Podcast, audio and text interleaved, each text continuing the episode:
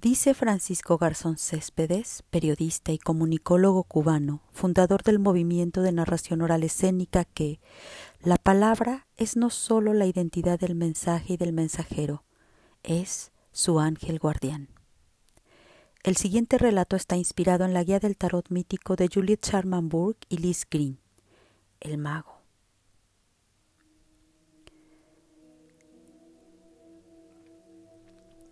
Se cuenta que el arcano 1 del tarot es uno de los dioses más polifacéticos de toda la mitología, de los más activos e inquietos. Era un protector, conductor de almas, mensajero divino, pero además era bromista y solía moverse rápidamente, lo que nos lleva a imaginarlo justamente como mago, ya que además siempre porta un caduceo y una vara mágica.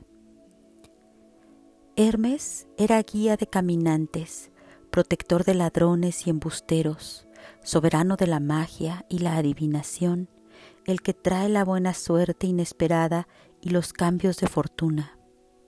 También es falso y ambiguo, hábil mensajero acreditado de los dioses para ser el que guía las almas al mundo subterráneo.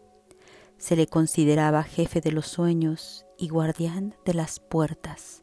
Además, espía nocturno. Era hijo de Zeus, rey de los dioses, y de la misteriosa ninfa Maya, que se llamaba también Madre Noche. Por eso, él es hijo tanto de la luz espiritual como de las tinieblas primordiales y sus colores, rojo y blanco, reflejan la mezcla de las pasiones terrenales y de la claridad espiritual que forman parte de su naturaleza. Cuando Hermes era tan solo un niño, salió de la cama con paso vacilante y le robó una manada de vacas a su hermano Apolo, el dios Sol. Para engañar a su hermano, se puso las sandalias al revés, para que el dios airado fuera en dirección contraria a la del culpable.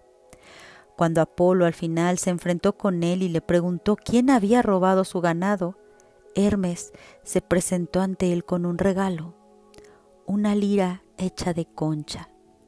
Hermes hizo alabanzas a su hermano diciéndole al viejo dios que el regalo era en honor de la extraordinaria habilidad de Apolo para la música.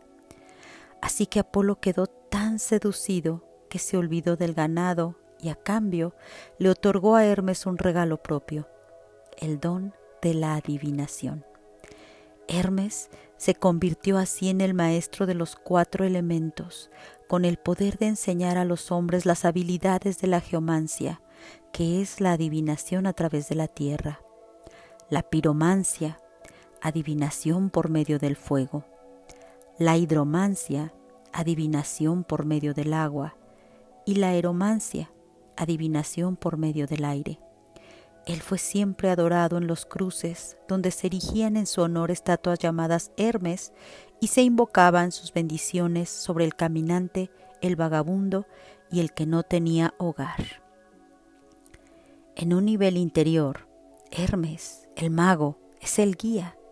Eso quiere decir que en alguna parte de nosotros, por muy perdidos y confusos que podamos estar, en algún momento de nuestra vida, a menudo tenemos en el subconsciente una perspicacia y unos recursos por los que podemos adivinar cuál es la dirección a tomar y qué alternativas nos quedan. El mago no viene cuando lo llamamos, porque Hermes es un dios astuto y juguetón, y no siempre responde a lo que llamamos una situación importante. Él tiene sus propias ideas sobre aquello que puede ser importante. Viene por la noche, muchas veces disfrazado en las pesadillas o a través del encuentro con otra persona que de algún modo hace de catalizador por el camino.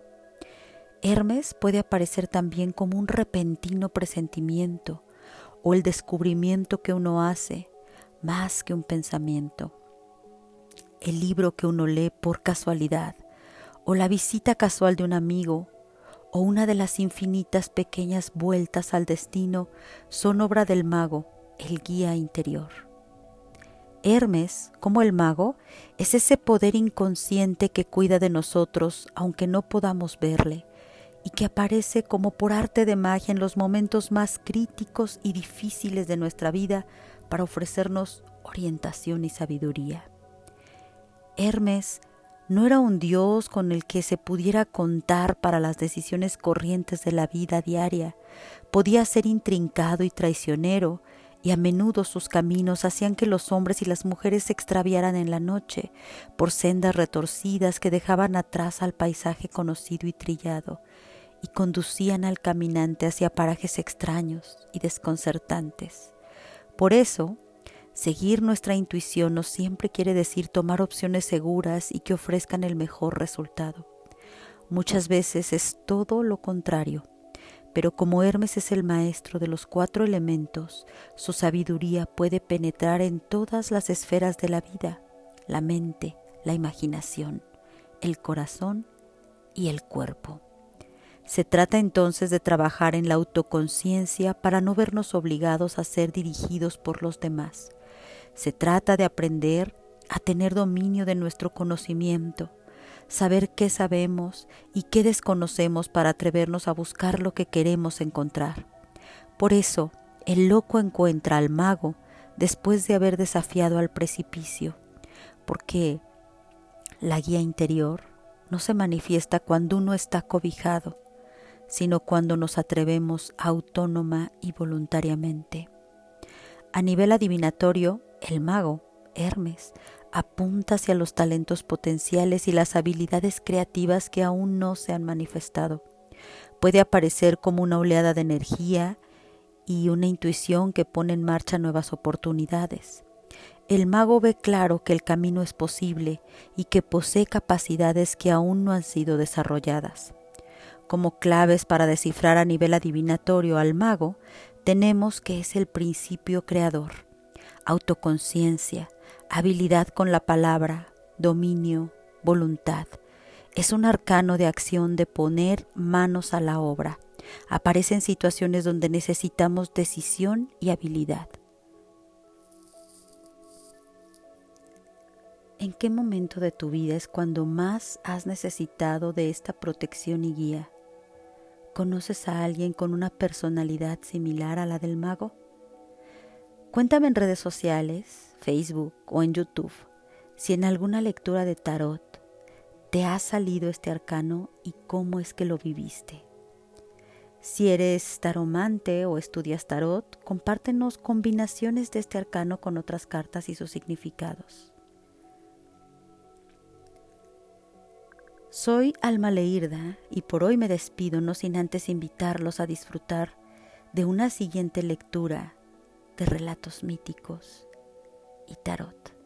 Hasta la próxima.